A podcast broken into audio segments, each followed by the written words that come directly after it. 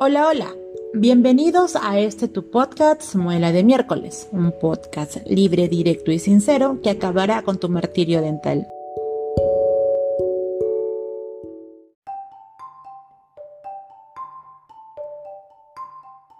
Hola, como todos los miércoles, hoy hablaremos sobre un tema muy importante.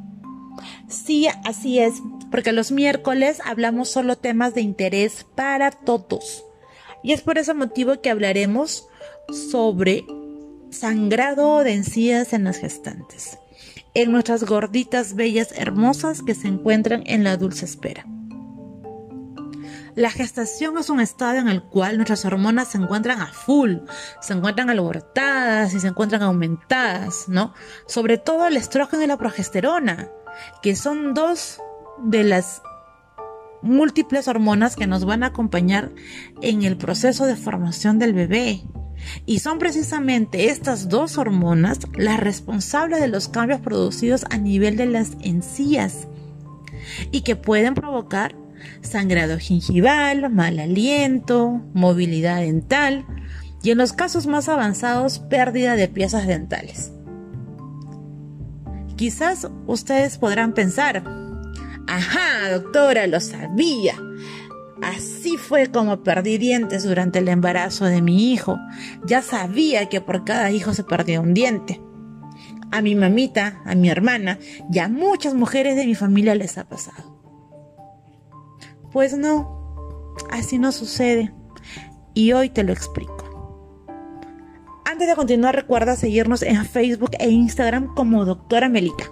Déjame tu like Volvemos al tema. Recordemos que la encía es un tejido de color rosado. Es un tejido que tiene una apariencia mate, que quiere decir que no brilla. Algunos pueden presentar unas manchitas marrones, algunos pueden ser más rosaditos, otros de un color un rosa coral, un rosa pálido, que es como se describe en los libros. Cuando existe una higiene deficiente o cuando existe algún cambio a nivel eh, sistémico por el consumo de medicamentos, por la ingesta, no sé, de aerosoles, en fin, existen muchos factores que pueden ayudar a contribuir a que haya una mala higiene o que haya una higiene deficiente.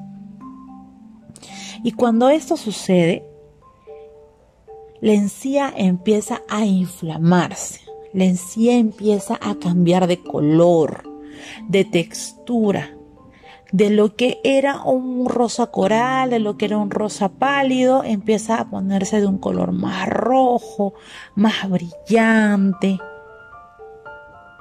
La persona empieza a presentar sangrado, y muchas veces eh, manifiestan que presentan un mal olor, un olor feo en la boquita.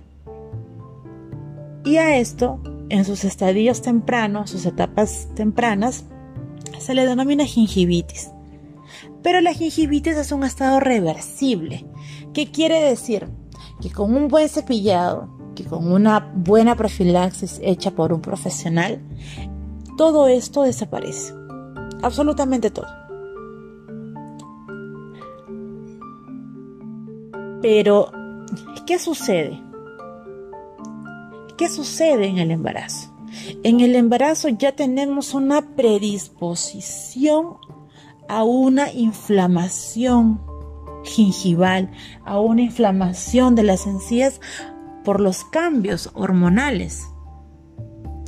Si a esto le sumamos una higiene oral deficiente y que muchas y muchos tenemos miedo de acudir al dentista cuando estamos en un periodo de gestación, pues se nos viene todo junto.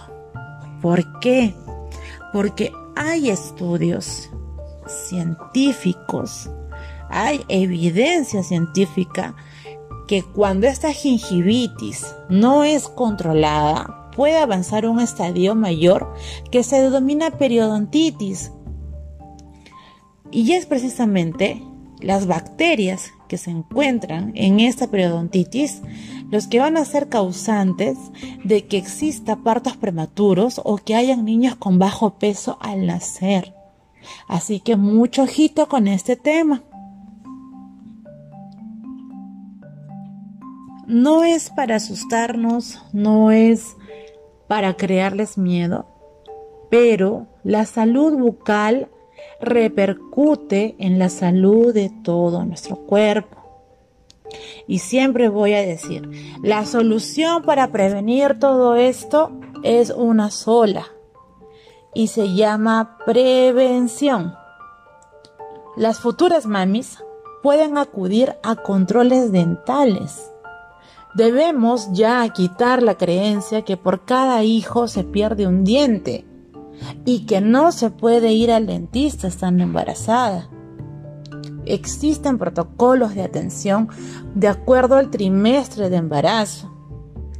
Por eso es bueno acudir a tu odontólogo de confianza. De esta manera podemos detectar lesiones cariosas de manera temprana, podemos detectar la presencia de placa blanda, es decir, de restos alimenticios que se están empezando a quedar entre los dientes, y de la ayuda y de la mano de él, podemos lograr a mejorar la salud bucal, podemos mejorar nuestra higiene oral, podemos cambiar nuestros hábitos dietéticos y sobre todo se puede detectar de manera temprana cualquier otra patología que para nosotros puede pasar desapercibido. ¿Vieron que sí fue un tema interesante? Hasta la próxima amigos.